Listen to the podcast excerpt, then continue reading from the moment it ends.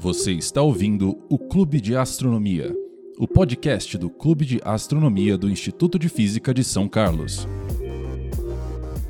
Fala galera, aqui quem tá falando é a Luísa, eu, fa eu faço parte do CAIFISC, o Clube de Astronomia do Instituto de Física de São Carlos. E eu tô aqui hoje com a galera.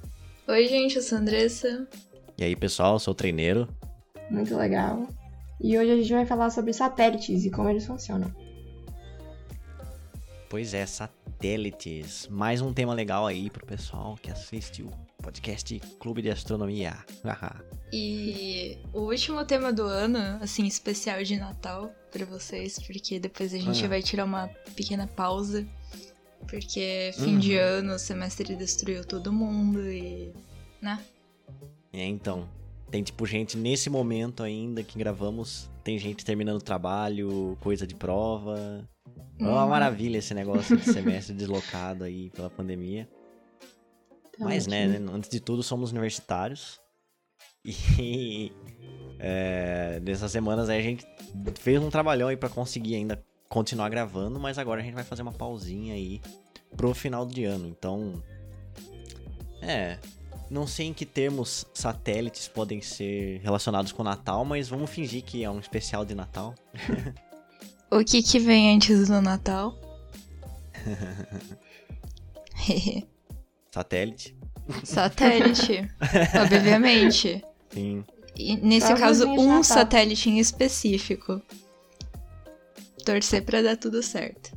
Hum. Ah, sim, é. Tem um, tem um satélite aí muito brabo que, que. O presente de Papai Noel que todo mundo na astronomia tá esperando, né? Há anos, muitos anos. Uhum. Vai ser o presente, né? Sim. Mas. Na verdade, vão, tem uma relação, assim. Satélite tem uma relação. Porque satélites é, começaram com tal de Isaac Newton, né? Começaram, assim, entre aspas. E esse cara nasceu no Natal. Então, olha só. Olha só. É mesmo, Natal por causa sabia. disso. Sabe quem mais nasceu no Natal? Mas diz aí, Andressa. É, então. Newton nasceu no Natal e todas as boas coisas da física têm um dedo do Newton no meio, porque esse cara fazia basicamente tudo, né? Se você for ver qualquer área, é, você pode puxar ela para trás e chegar no Newton de alguma forma. É tipo, uhum uma das teorias não canônicas da física. Pois é, não, você puxa, você pega, puxa a ficha aí de qualquer área, você vai chegar em umas cinco pessoas lá no passado, assim, as únicas. Qual que era aquele bagulho da Wikipedia que você pode ficar clicando e chegar na, em filosofia? Ah, é. é. Ouvi falar disso também. Você clica no primeiro link toda a página. Aham. Uhum. Tá, enfim. Newton tem dedo, assim, muita coisa e agora nos satélites não é diferente. Porque uma das primeiras uh, ideias que teve de se colocar objetos em órbita veio dele. Então, pelo menos do que se tem notícia e tá documentado, né? Porque a gente sabe que muita gente sempre tá ali falando as ideias e não necessariamente isso tá gravado pra gente saber e agora contar, né? Uhum. Então, pelo menos é a primeira pessoa assim que se tem notícia e ele imaginou que teriam algumas formas de botar um satélite ou um objeto em órbita através da, daquele experimento mental do canhão no alto de uma montanha. Eu acho que a maioria do pessoal já ouviu falar nisso, mas é, basicamente você tem um canhão no alto de uma montanha bem alta e ele imaginou que se você lançasse de lá, ele teria uma altura certa onde o projétil não cair, não voltaria a cair na superfície terrestre, ele ia continuar em órbita da Terra, tipo uma velocidade certinha e tudo mais. Isso, ele publicou elas em 1729 e foi basicamente isso. Não tem nada de muito uh, moderno nessas coisas. É bem o o protótipo do protótipo do protótipo de uma ideia, sabe?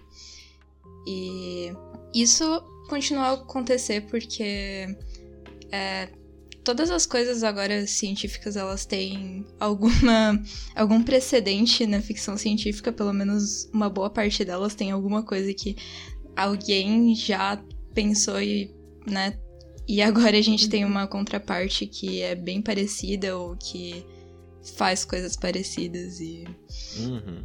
e um exemplo é o Edward Hale, que propôs o conceito de satélite artificial no livro A Lua de Tijolos, lá no século XIX. E nosso grande Júlio Verne também. Tem que estar ele. Sempre aí também, né? Quando vai falar de história em ficção científica. Muito importante esse cara. Ele escreveu em Da Terra à Lua, do- também do século XIX, que uma história de uma missão tripulada à Lua, né? Com o transporte também feito através de um canhão. Que depois o pessoal percebeu que teve semelhanças com Apollo 11 em alguns aspectos, assim, do livro. E também o A.G. Wells, que imaginou homens na Lua também e alguns satélites em órbita polar de comunicação. Mas então, saindo da ficção, teve algumas pessoas que também tiveram ideias que ajudaram a propulsionar o que seria agora a- os satélites, os primeiros satélites, como por exemplo o físico Konstantin Tsiolkovsky, o inventor Robert Goddard, que, né, tem os laboratórios da NASA, então com o Uhum. nome dele, então reconhecido, e o cientista Hermann Oberth. E todos eles fizeram algum trabalho que depois é, auxiliou no desenvolvimento e do planejamento dos primeiros lançamentos. Só que isso era teoria, né? O primeiro projeto, assim, de fato, foi feito, acredita-se que pelos Estados Unidos, né? E só que o primeiro satélite artificial de fato foi o Sputnik 1, que aí vocês já conhecem. É. Uhum. E que é mais um grande exemplo da super criatividade dos astrônomos com dar nomes, né? No caso, Sputnik 1 é satélite 1. Porque ele é um satélite. E porque ele foi o primeiro. Quem diria? Então, é. Já temos muitos exemplos dessa nossa incrível criatividade com nomenclatura. então, né? Mas o, o Sputnik é aquele. Ele, ele é um formato bem peculiar, né? Não tem nenhum outro satélite que pareça ele. É, é simplesmente uma esfera com quatro palitos, né? Com quatro antenas ali. E ele foi lançado em 4 de outubro de 1957, né? Ah, não é que os Estados Unidos não estavam tentando, sim, eles estavam tentando, mas estava difícil. Aí veio a, Ru- a Rússia soviética e do nada lançou lá, sem a galera tá sabendo de nada e causou toda aquela crise. A gente já fala aí sobre, sobre isso no nosso primeiro episódio de história da exploração espacial, né? E bom, e, e já um mês depois a Rússia soviética lançou o Sputnik 2. E esse Sputnik 2 foi aquele famoso também que levou a cadela Laika. Então, já o segundo satélite colocado em órbita da Terra já era tripulado por um ser vivo, né? Ah, ainda não ser humano, mas sim, era um ser vivo. Aí no ano seguinte, em fevereiro de 58, os Estados Unidos conseguiram lançar o Explorer 1, que foi o primeiro satélite deles. Ah, isso depois do fracasso na tentativa de lançamento do Vanguard, né, que foi criado e gerenciado pela Marinha dos Estados Unidos, mas a Marinha dos Estados Unidos não, não conseguiu muito bem aí fazer fazer coisas para jogar na órbita da Terra, né? Mas é, o Explorer 1 foi o terceiro satélite da história, primeiro dos Estados Unidos, e ele já tinha alguns equipamentinhos lá bem simples de medição, até porque, como já falamos nesse outro episódio da história, é... Isso era parte de um projeto do Ano Internacional da Geofísica. Esse que foi um- uma espécie de evento científico global onde os países proporiam experimentos para entender melhor a Terra? E um desses experimentos aí tinha um contador Geiger em que eles observaram a radiação. E eles viram que tinha um padrão meio irregular ao redor da órbita, sabe? E anos depois, quando analisaram melhor esses dados, foi descoberto o famoso cinturão de Van Allen, que é aquele cinturão de, de radiação, de partículas energéticas que tem ao redor da Terra por causa do campo magnético, né? Por causa de ventos solares e aprisionado pelo campo magnético da Terra. Uhum. E... e eu acho que vale falar que esses três satélites eles foram bem importantes assim para para começar os estudos de lá de cima porque não se tinha ideia direito do que tinha, de como que era as coisas ali, sabe, na no espaço onde foi botada a órbita desses desses satélites, porque eles não tinham ido lá ainda, né? Uhum. Então, eles ajudaram bastante a, tipo, entender melhor como como que era a densidade da, da atmosfera ali, nas camadas mais altas uhum. e outras características, assim. Sim, Foi o primeiro é, passo, muitas... né? Hã? Foi o primeiro passo que a gente deu, no caso. Sim, sim. Um pequeno passo. Um pequeno um passo. pequeno passo, ainda não na Terra, nem na Lua, mas foi um pequeno passo. mas é, tinha muita coisa que dava para medir indiretamente, né? Com certeza já tinha, já se sabia muito aí por meio de medidas, sei lá, usando luz, usando ondas de rádio. Mas tem coisa que realmente só foi descoberta depois que a gente lançou uh, sondas mesmo, né? Pra estar lá testando. Por exemplo, essa não homogeneidade do, da, da, da, das partículas, da, das, dos raios cósmicos. Raios cósmicos, né? Dessas partículas que vêm aí do, do cinturão de Van Allen. É né? uma coisa que a gente só foi descobrir quando jogou um treco lá pra ficar medindo, né? Então, como a gente sabe, nessa época, depois que eles começaram a lançar os satélites um de cada, né? Começou a corrida espacial, então que assim, daria um episódio à parte pra gente falar disso, porque tem vários vários aspectos detalhosos assim, né? Mas em um pequeno grande resumo só do desenvolvimento de satélites e veículos, assim, os dois países mandaram pessoas para o espaço em 1961. E só que daí eles começaram a tomar uns caminhos um pouquinho diferentes, porque os Estados Unidos é, mandaram gente para a Lua em 1969 e construíram um Space Shuttle, que é o ônibus espacial, né? Mas a União Soviética foi lá e criou a primeira estação espacial, a Salyut 1 que foi lançada em 1971, ali dois anos depois da, da chegada na Lua. E essa estação espacial, ela foi seguida por vários outros laboratórios espaciais e uh, a gente fala mais sobre laboratórios espaciais no episódio sobre a estação espacial chinesa, né? Mas teve ali várias tentativas e hoje a gente tem a ISS e a Tiangong 1 lá em cima. Uhum. Sim, sim. Essa era foi curiosa também, às vezes a gente não lembra tanto disso, mas lançaram várias estações espaciais. Hoje a gente tem a ISS, que é a estação, né, maior de todos hum. os tempos, toda modular. Mas o pessoal faz, lançou bastante dessas, a Salutes, a Skylabs dos Estados Unidos, que eram estações de um lançamento só, né? Você não tinha que ficar construindo ela lá no espaço. Claro que muito mais limitadas, mas a gente já teve até bastante estação espacial no, em órbita, sobretudo aí a partir dos anos 70 até os 90.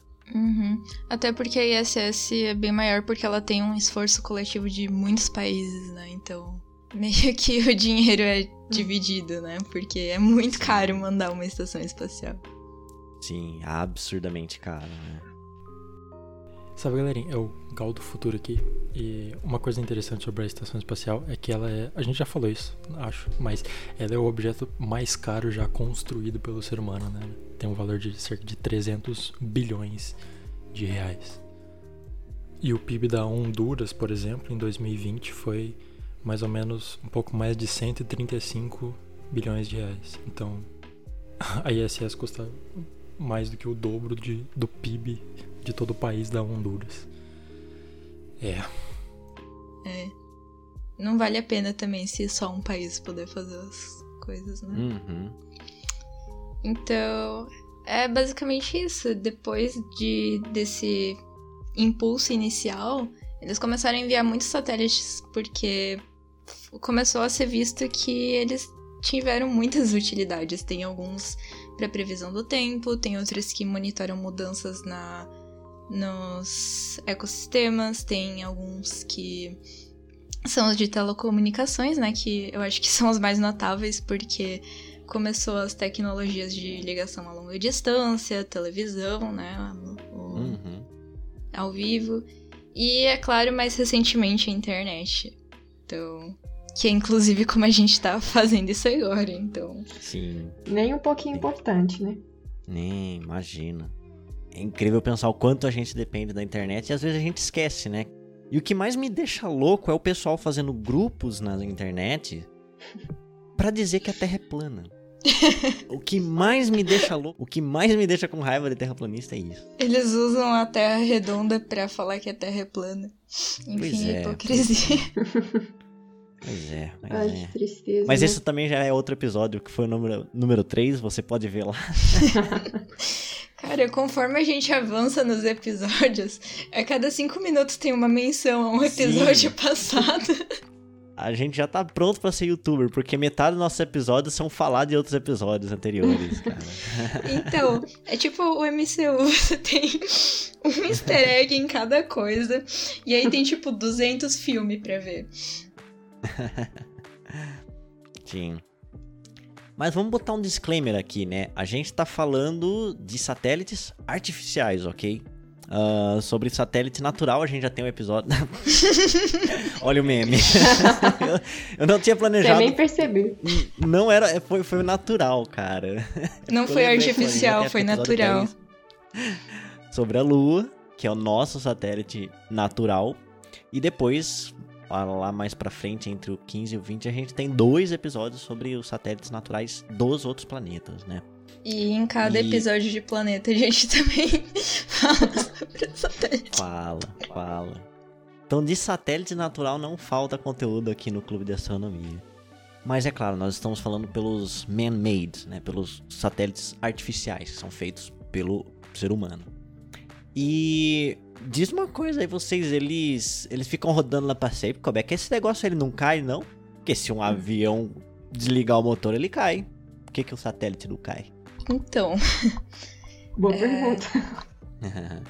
Normalmente eles não caem, né?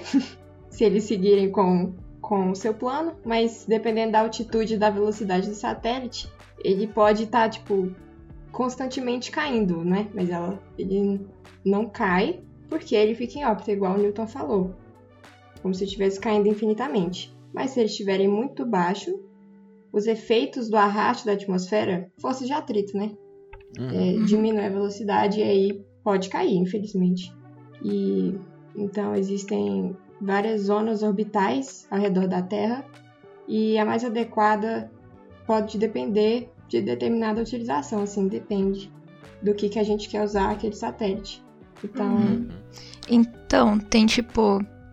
As órbitas mais baixas. ah, tem quatro órbitas que são reservadas para satélites inoperantes. Então. Ah, é? Aqui na Aham. órbita baixa tem? Nossa. Eu não sei se é na baixa, não mas eu sei que tem quatro órbitas que são meio que reservadas. E também dá pra você botar o, o satélite numa parte mais baixa, que eventualmente ele vai. é, ele vai cair, porque ele não vai conseguir manter a velocidade por causa Uhum. que tem um pouco mais de moléculas ali na atmosfera. Isso. É, para Mas. satélites que são colocados na órbita baixa, eu acho que o destino mais comum é esse, né? Você deixar numa. Ou só deixar ele cair lá, às vezes quando ele não tem propulsão suficiente, ou jogar ele pra uma altura mais baixa que ele vai fazer a reentrada dele bonitinho. É, mas esse negócio de cair é uma, é uma. Não é que é uma piada, né? É uma, é uma referência muito comum do pessoal que gosta, assim, de falar sobre órbitas, sobre missões espaciais. E fala, quando você tá orbitando um corpo, você tá caindo o tempo todo. Tudo que sobe, cai, vamos colocar assim. Não necessariamente tudo que Sim. sobe, desce. Só que como você tá caindo, mas tem uma velocidade horizontal muito grande, você tá sempre caindo e errando a Terra, caindo e errando a Terra. Né? Essa é a, a grande metáfora do que significa orbitar.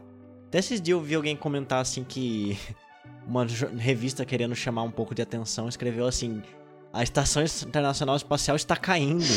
ah, o clickbait. é, Famoso clickbait. é famoso, né? Algum cientista até comentou: essa notícia tá muito correta. Ó, a chamada está correta, né? Mas enfim, o que eles quiseram dizer aí de outra história. Mas é, esse negócio também da, das órbitas é bem interessante, porque uh, a gente deu vários nomes aí para diferentes tipos de órbitas, né? Claro que órbita é sempre órbita, você tá lá girando, pá, não, sempre caindo, mas nunca chega a cair de fato na superfície. Só que como a Luísa falou, tem certas utilidades que requerem certos parâmetros da órbita. É, eu já ia mencionar outro episódio aqui no passado, mas vamos. Vamos, vamos, vamos um deixar nesse episódio aí por Mas é. É que já falamos um pouco sobre tipos de órbita aqui recentemente. Ou melhor, como caracterizar uma órbita, né? Então, vamos falar agora só de tipos de órbita, porque isso tem a ver com satélite. E começando, por exemplo, uma órbita equatorial, é uma órbita em que você está literalmente em cima do equador do planeta. Geralmente nunca é exatamente, então o pessoal chama de quase equatorial. Mas você está basicamente girando ali por cima do equador, né? Ou é uma órbita que eu posso dizer que tem inclinação zero. E a vantagem dessa órbita, dependendo do que você quer, é que toda vez que o satélite passar é, por uma longitude, ele vai estar tá ali. Tipo, você deixar uma estação de rastreio no Equador, toda vez o satélite vai passar ali, tá ligado? Ele nunca você, nunca. você sempre vai observar ele em cada órbita que ele der. Por que, que eu tô falando isso? Porque se a sua órbita tiver uma certa inclinação, é por causa da rotação da Terra, às vezes ele vai passar em cima do C, às vezes não. Para quem aí já tem, teve a curiosidade de ver esses rastreadores da estação espacial, do Hubble, você vê aquele mapinha, tá ligado? Aquele mapinha da Terra e um, uma onda, assim, que é a trajetória dele na Terra, né? E ela vai, essa onda ela vai deslocando, assim, a cada órbita ela vai um pouquinho mais pro lado. Não que a órbita tá girando, mas que a Terra tá girando. Então é isso. Às vezes a estação espacial vai passar aqui por cima da gente, às vezes não. Mas numa órbita equatorial, isso não vai acontecer certo? Isso aí. Yeah. Outro tipo de órbita é a polar, que aí seria o extremo oposto da equatorial, que é uma inclinação de 90 graus. E aí é uma órbita que vai do polo sul ao polo norte. Então, perpendicular ao plano do Equador. É... E uma possível vantagem de colocar um satélite nessa órbita é que aí o satélite ele vai passar, eventualmente, por todos os pontos da Terra, tá ligado? Imagina que o satélite está girando assim de sul para norte, sul para norte, e a Terra está girando também. Então, se for traçar toda a rota aí, ele vai preenchendo todo o globo ao longo do tempo, né? Então, você quer um satélite para monitorar recursos de um corpo celeste, para para fazer observação de qualquer ponto do, da Terra, né? Ou, como a gente já falou, observação consentida ou não, como tem muitos satélites espiões no céu é, você pode pensar numa órbita polar, ok? E essas são classificações contra a inclinação da órbita com relação ao Equador. Agora a gente está falando aqui já né, de órbita baixa terrestre, isso daí já tem a ver com a altura, ou com o período da órbita. E como é que a gente classifica nesse caso?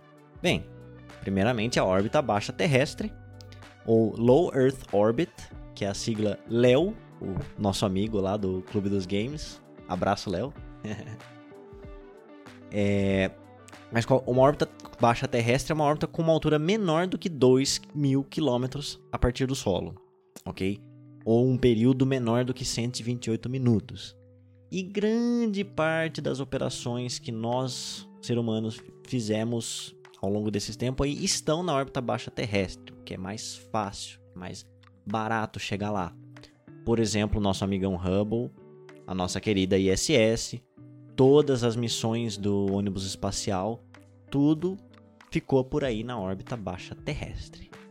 Bem, uh, você pode também ter a faixa da órbita média terrestre, que se tem a órbita baixa, tem a órbita média, né? E a órbita alta também. Que é a meu.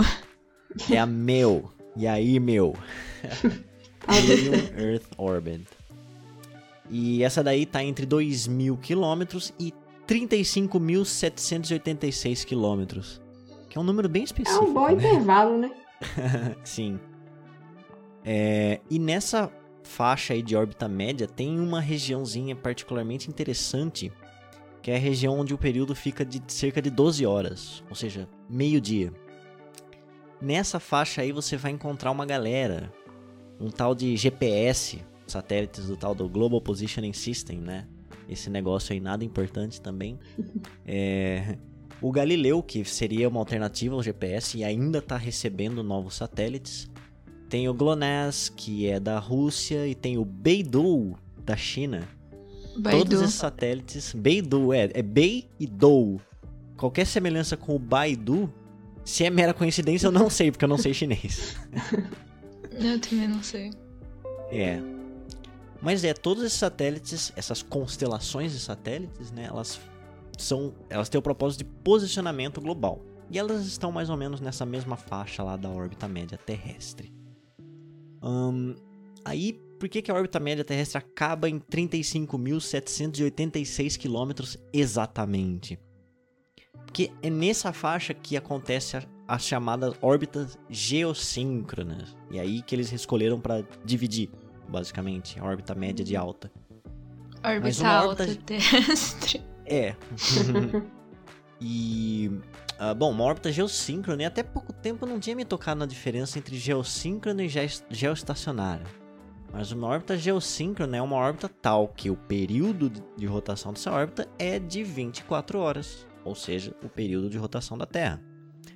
Ah, e não necessariamente uma órbita circular, pode ser uma órbita bem excêntrica, mas se o período for de 24 horas, ele está girando junto com a Terra. Então, é geossíncrona. Ah, caso seja circular, essa órbita vai ser de 35.786 quilômetros, que é o limite da MEL, certo? Hum, Aí você pode chamar essa órbita de geoestacionária se ela for geossíncrona e equatorial. Porque aí, de fato, ele não vai ficar oscilando de latitude, ele vai ficar na mesma latitude e na mesma longitude, portanto, estacionária. Olha só que interessante. Também não sabia dessa diferença assim específica entre geoestacionário, né? E geoestacionário. Isso é É. massa. Então, eu usava como sinônimos até pouco tempo. Ainda bem que eu não sou um engenheiro da NASA, né? Não tem aquela história dos caras que foram fazer. Nossa, agora eu já tô espalhando fake news, mas. Tem aquela história que deu merda com um, um satélite uma vez porque eles usaram é, Fahrenheit ao invés de graus Celsius. Hum, E aí Cara. zoou tudo. Cara, Eu lembro de uma história que eu acho que era até algum rover de Marte, alguma coisa assim, de Marte. E aí, um, um povo fez com o sistema imperial, outro povo fez com o sistema métrico e deu bosta. Pode ser a Ai. mesma história. É, pode ser. Eu nunca ouvi falar, mas eu espero muito que seja verdade. é, galera, usem o sistema internacional, por favor. Não ouçam esses americanos, não. É. Medindo as coisas com o pé. Quanto que é um pé? É. Mas assim, aí se a gente for também entrar num verdadeiro zoológico de classificação de órbitas, a gente vai ficar o dia inteiro aqui. Eu não sabia que tinha tantas órbitas assim com nome, certo? Mas eu tenho uma que eu acho bem legal pra não deixar de falar, que é chamada órbita Molnia. Esse Molnia aí é um nome russo.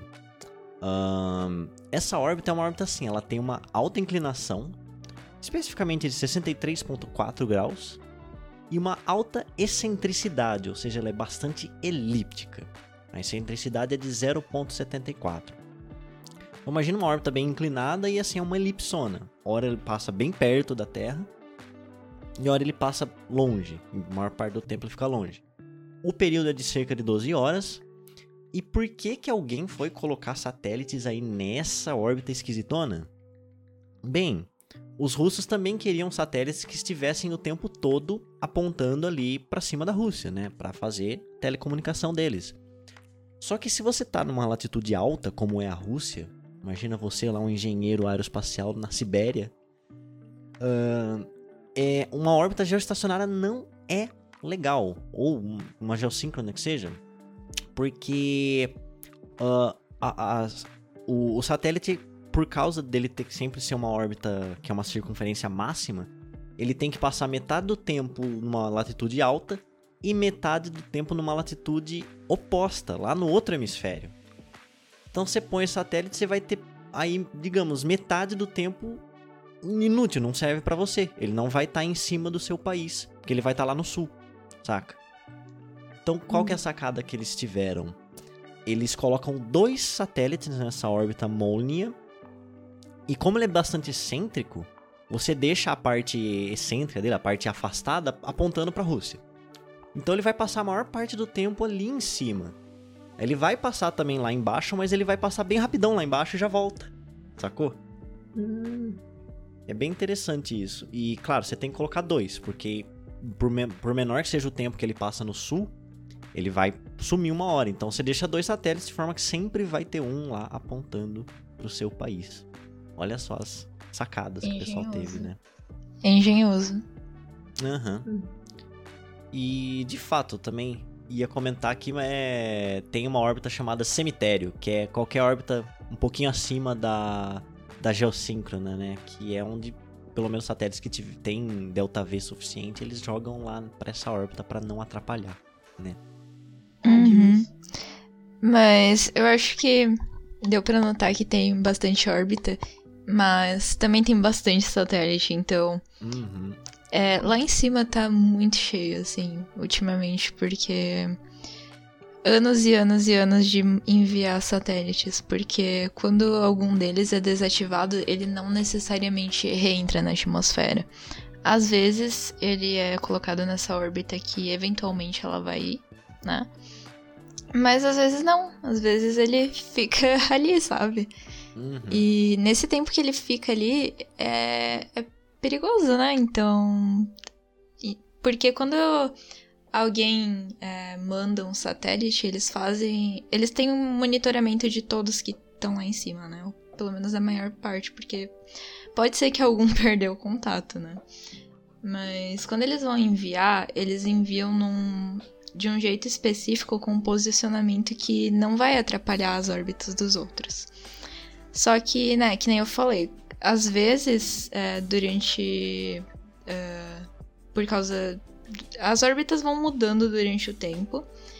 E pode acontecer de algum satélite se chocar com o outro, principalmente esses que estão mais desativados. E isso aconteceu algumas vezes, assim, numa escala pequena, que veio um, um detrito que bateu com um satélite, ou até na ISS passou um detrito bem perto, mas eu acho que ele não bateu, hum. né? Que os astronautas tiveram que ficar dentro das cápsulas pra uhum. caso ocorresse alguma coisa errada. Uhum. Mas não ocorreu, ele não bateu. Só que teve um caso especialmente, assim, notável que aconteceu em 2009 é, que foi a colisão entre o Iridium 33 dos Estados Unidos e o Cosmos 2251 da Rússia. E, né, já foi comentado no episódio. Uhum. Você pode ouvir lá no episódio 48, em que falamos mais sobre esse assunto. que eles falam como lá em cima tá cheio de coisa, né? Mas, então, basicamente houve essa colisão em 2009, que foi entre o, um satélite que estava em operação e ele fazia parte de um conjunto de satélites de telefonia celular, né, lá de uma empresa. E o segundo, ele já estava desativado. Ele estava sendo apenas monitorado e ele tinha sido de comunicação militar. E a colisão destruiu ambos, né? Então tinha lá os. Eles os detritos acabaram reentrando na atmosfera porque a colisão foi bem uhum. destrutiva. Sim. Uhum. É, o que é notável dessa, dessa colisão aí é que foi realmente entre dois satélites, né? Algum evento menos raro seria de algum detritinho com um satélite. É. O que é. danifica o satélite gravemente, como já falamos. Mas é. Porque detrito pequeno tem muito, né? Desses, alguns poucos eventos na história geraram muitos detritos. Mas aí, quando. Nesse caso, foi dois bichos brabo, né, cara? Um que tava em operação, que era o Iridium, e outro que já tava desativado, que era o Cosmos. É, essa seja, é colisão. É essa colisão é mais notável porque ela tava em alta velocidade, né? Então, Hum, hum. quando coisas se É. chocam com alta velocidade, a colisão é sempre mais destrutiva. Sim, eles tinham um ângulo considerável entre as órbitas, então, por causa desse ângulo, a velocidade necessariamente é muito alta. Uhum. Então, que nem a gente tá falando, tem vários satélites lá em cima e quando eles são desativados, é... pode acontecer alguma coisa dessas. Então, tá tendo agora um, uma um pequeno assim, interesse em empresas é, construírem é, satélites de reparação, sabe? Ou pequenos ah, é, objetos que vão lá e fazer re- os reparos de algum satélite que poderia continuar sendo utilizado, sabe? Mes- é, não necessariamente ele precisa ser desativado. Então, mas isso tá assim no começo. É claro que os satélites mais importantes, como por exemplo, sei lá, o Hubble, se Uhum. precisar de uma manutenção, é, a gente não vai desistir dele, porque ele é muito importante, né? Uhum. É, Mas... não só, não só se precisar, como precisou, né, desde o começo. Sim, já aconteceram. du- eh, Foram duas grandes coisas assim que assustaram todo mundo. Uhum. Sim, Então. mas não, não vamos trazer essas energias aí não, porque tem um, tem um outro aí que não pode acontecer nada de errado. Mas... Não pode amaldiçoar, não. Vai dar tudo É, não, certo. deixa eu já bater na madeira aqui. Jogar o sal pelo ombro. Mas então, a gente tá falando de satélites artificiais há uns bons 30 minutos. ou- Ou mais, não sei. Mas. Não olhei. Mas a gente ainda não falou exatamente ah, o que tem nos satélites. Eu acho que isso é um pouco legal é, saber é, as partes principais, né? Então, basicamente, um satélite ele é constituído de é, depende muito, na verdade, do, do objetivo, da finalidade do, da empresa que está construindo, mas tem coisas que são, assim, necessárias, mesmo que elas sejam um pouco diferentes entre satélites, mas elas. Vai ter que ter algum tipo, sabe? Então, isso seria o sistema de energia, porque, obviamente, ele precisa funcionar. E- É, bom. o controle de atitude, que basicamente ele vai estar lá em cima, ele precisa eh, ter o posicionamento certo, né? Então, do- dos arredores dele, então. Basicamente isso. A antena para comunicação e localização, monitoramento do satélite. E o payload, que seria a carga útil e os outros equipamentos que eh, seriam específicos da finalidade, sabe? Por exemplo, as câmeras do satélite, ah, um telescópio, no caso do Hubble, né?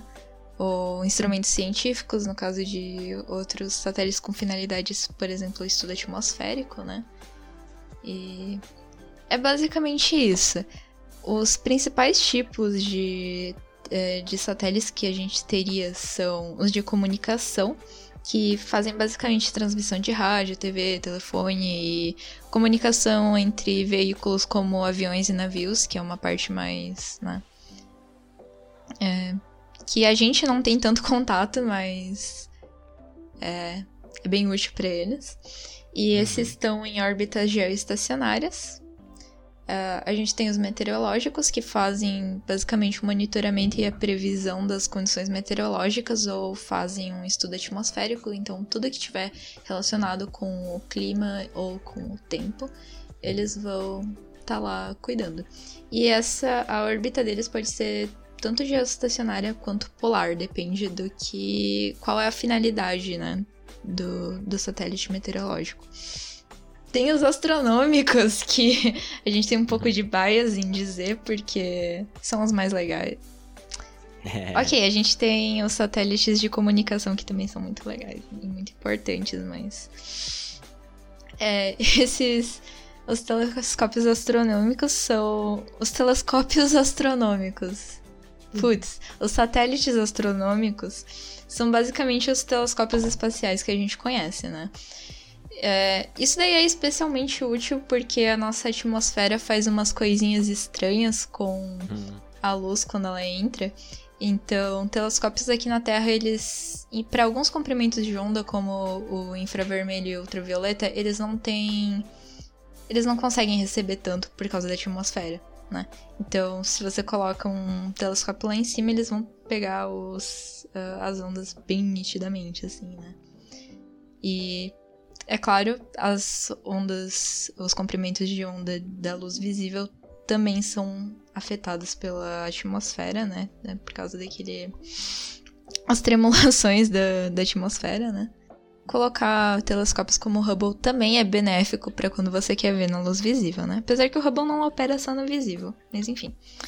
É, os principais exemplos que a gente tem são o Hubble, o Chandra, o Spitzer e o nosso querido James Webb, né? Que vai Com ser lançado. certeza vai estar lá em cima em breve. Vai estar. e é o Sim. presentinho de Natal aí, né? É. Apesar que o James Webb, o objetivo dele é ser um satélite do Sol, né? Não da Terra.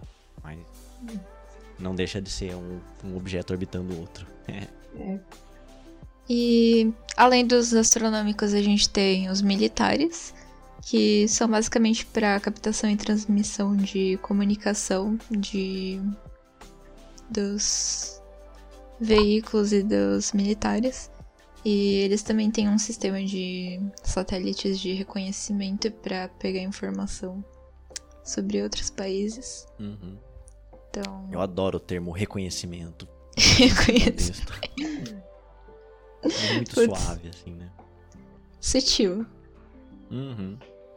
E, é claro, as estações espaciais, que eu acho que a gente não pensa exatamente em como um satélite, né? Porque um- uma estrutura bem maior e mais especializada, mas, né? Também pode se enquadrar, porque ela tá ali.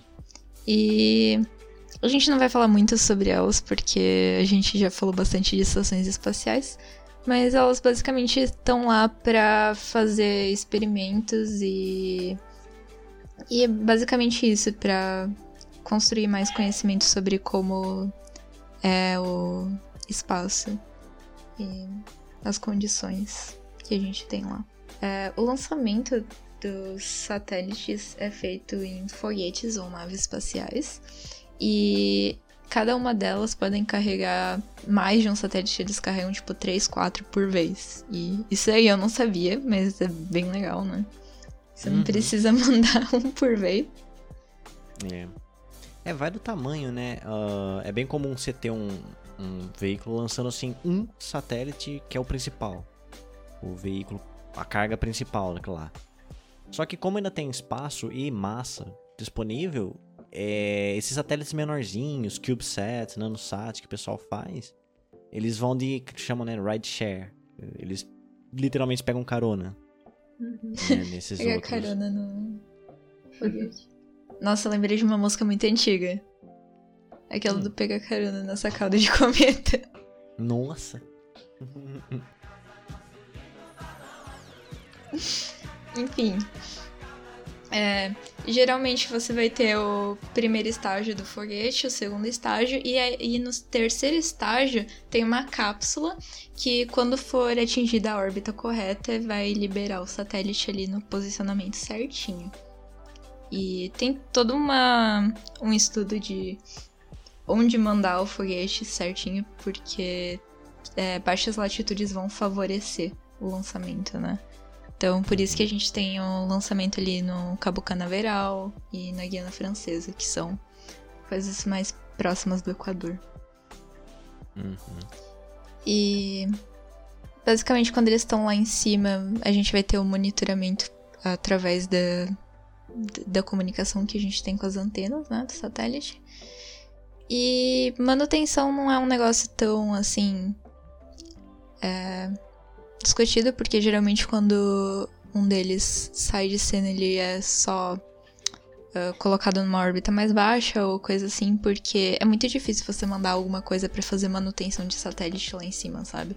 Uhum. Ainda mais quando são veículos assim bem pequenos, é um custo muito alto, sabe? Era mais fácil você mandar outro. Então, mas como Exatamente. é, como tem bastante coisa lá em cima, já tá sendo discutido se seria possível ah, começar a mandar veículos pra fazer manutenção. satélites. E que nem a gente já falou, no final da vida dos satélites, ele é retirado de, da órbita original. É, isso pode ser por uma, um reposicionamento para uma órbita específica para satélites que estão desativados. Ou ele é colocado num lugar onde ele vai fazer reentrada na atmosfera, né?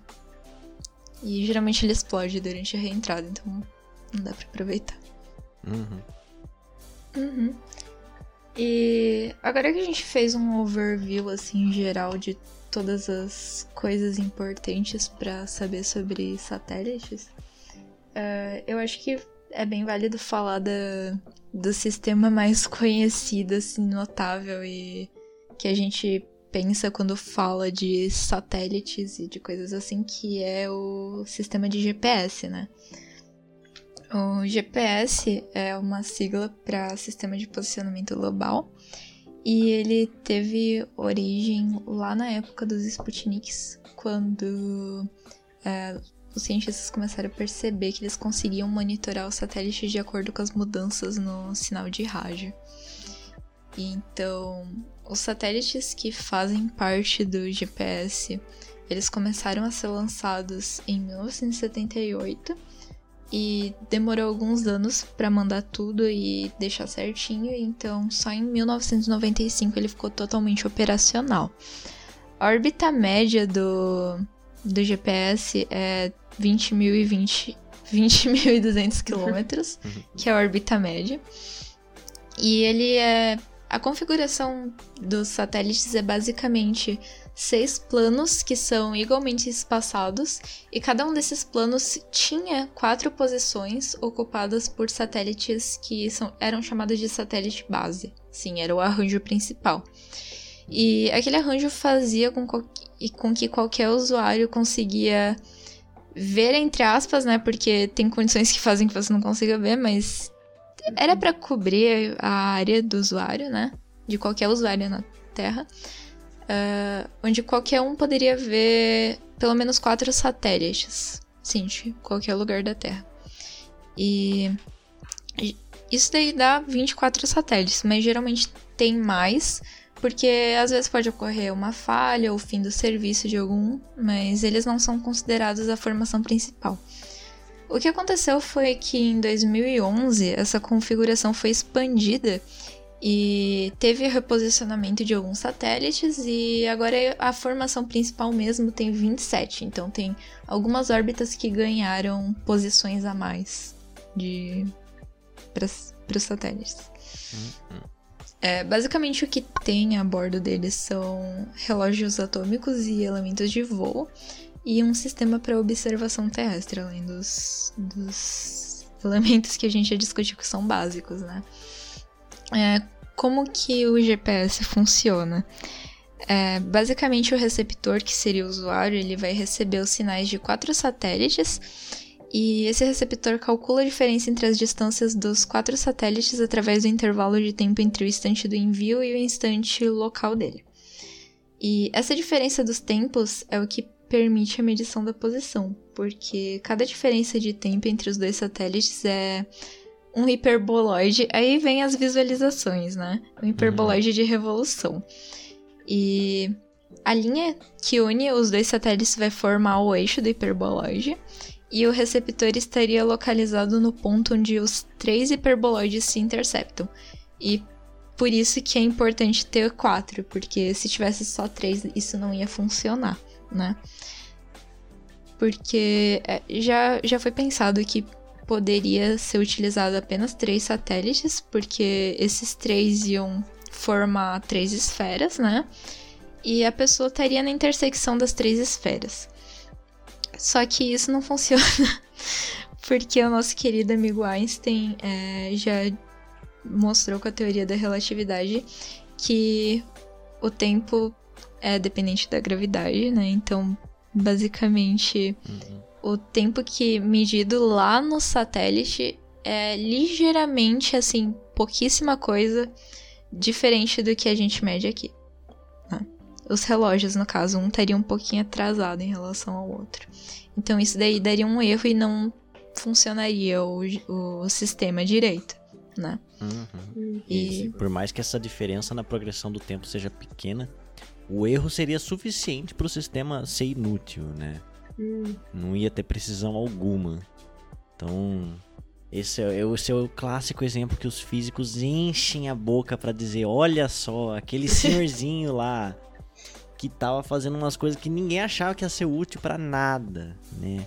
E o pessoal, sempre que alguém critica a ciência ou quando a gente tem que defender o financiamento da ciência, a gente fala: olha, ciência básica, o cara tava estudando coisas próximas à velocidade da luz. Quando que isso ia ser útil no nosso dia a dia? Mas tá aí, né? O GPS pro seu iFood chegar certinho. Precisou daquele senhorzinho cabeludinho lá no passado. Pra você ser stalkeado pelo Mark Zuckerberg. pra você falar que a Terra é plana. É, exatamente. Pro cara poder falar que a Terra é plana, ele precisou do GPS, é incrível. Aí, pessoas da Terra plana, explica como o GPS funciona. É. Uhum. Vou esperar. Cara. Ah, não precisa esperar muito, eles dão um jeito, cara. É aquele que fala, quando precisa de nota, o aluno prova que 3 é igual a 4, sabe? então, a questão da Terra plana é a mesma, né? Putz. Mas é, acho que foi um episódio bem completo. Já xingamos o terraplanista, já, já falamos de um monte de episódio anterior. Ah, não pedimos patrocínio. Olha só que triste, né? Vai ter que ser. Se você tem uma empresa interessada em patrocinar a divulgação científica, no caso, porque nesse caso seria isso. Ah, a gente tem redes sociais disponíveis para você mandar mensagem. E quais são elas? Hum, quais são elas, Luísa? Ah, quais são elas? Eu, quais são Surprise! elas? Eu só sei que o Twitter é o Kaifisk1, né? Esse mesmo. Esse daí já tá na boca do povo, porque teve algum usuário há muitos anos atrás que. Eu não sei se o nome dele é Kaifisk. Não sei se isso é a sigla do nome dele. Mas enfim, ele colocou o nome de Kaifisk, ele sumiu do Twitter e agora a gente não consegue o nome. É. É. Ah, mas eu andei vendo por aí, tem bastante gente famosa ou grupo assim de ciência que tem que colocar um 1 na frente. Ou coisa do tipo. Parece que daí é, é comum, Ossos do ofício. infelizmente. É. Eu nem sei o que significa, mas ok. É, Mas o resto aí, Instagram, arroba Kaifisk. Facebook também deve ter, né? Kaifisk. A gente tem a Twitch também, que ocasionalmente acontece alguma coisa lá. Então, também é Kaifisk. A gente tem o LinkedIn, que. sei lá, né? Kaifisk. Quem sabe? quiser me lá, tudo bem. E, é claro, em todas as suas plataformas de ouvir podcast a gente também tá. Então, pode procurar a gente no Anchor, pode procurar a gente no Spotify, mas eu acho que você já achou a gente se você tá aqui. Então, é isso. E a gente também tem na descrição do, do Anchor um formulário para e do Spotify um formulário para para reportar erros. Então, se você notou alguma coisa que não estava muito certa ou que a gente acabou pegando a informação errada, a gente se, é, fala no próximo episódio qual que foi a informação e certinho. É só mandar lá, preencher e a gente reconhece o- a informação. É isso aí. Falou então, galera. Então é isso. Falou, feliz galera. Natal e feliz Ano Novo. Se você está ouvindo esse episódio um pouco antes do Natal e do Ano Novo, se não, feliz Boas ano, festas. feliz próximo, próxima data comemorativa que você tiver.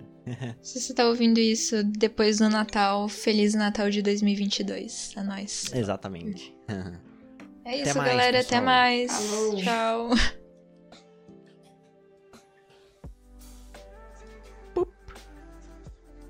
Como, por exemplo, o físico Konstantin Tsiolkovsky. Meu Deus. Que. é, Meu Deus, eu achei que eu ia falar alguma coisa. Corta. Corta. né? E. E. Ai, me perdi. Sobre o áudio a seguir, eles esqueceram de colocar o bot do Discord que grava a conversa. Uma pausa. É. Vou colo- chamar aqui um cara que a gente esqueceu. Mas não tem problema, ele é um backup. Este podcast é um oferecimento da boa vontade dos alunos do Instituto de Física de São Carlos. Até a próxima.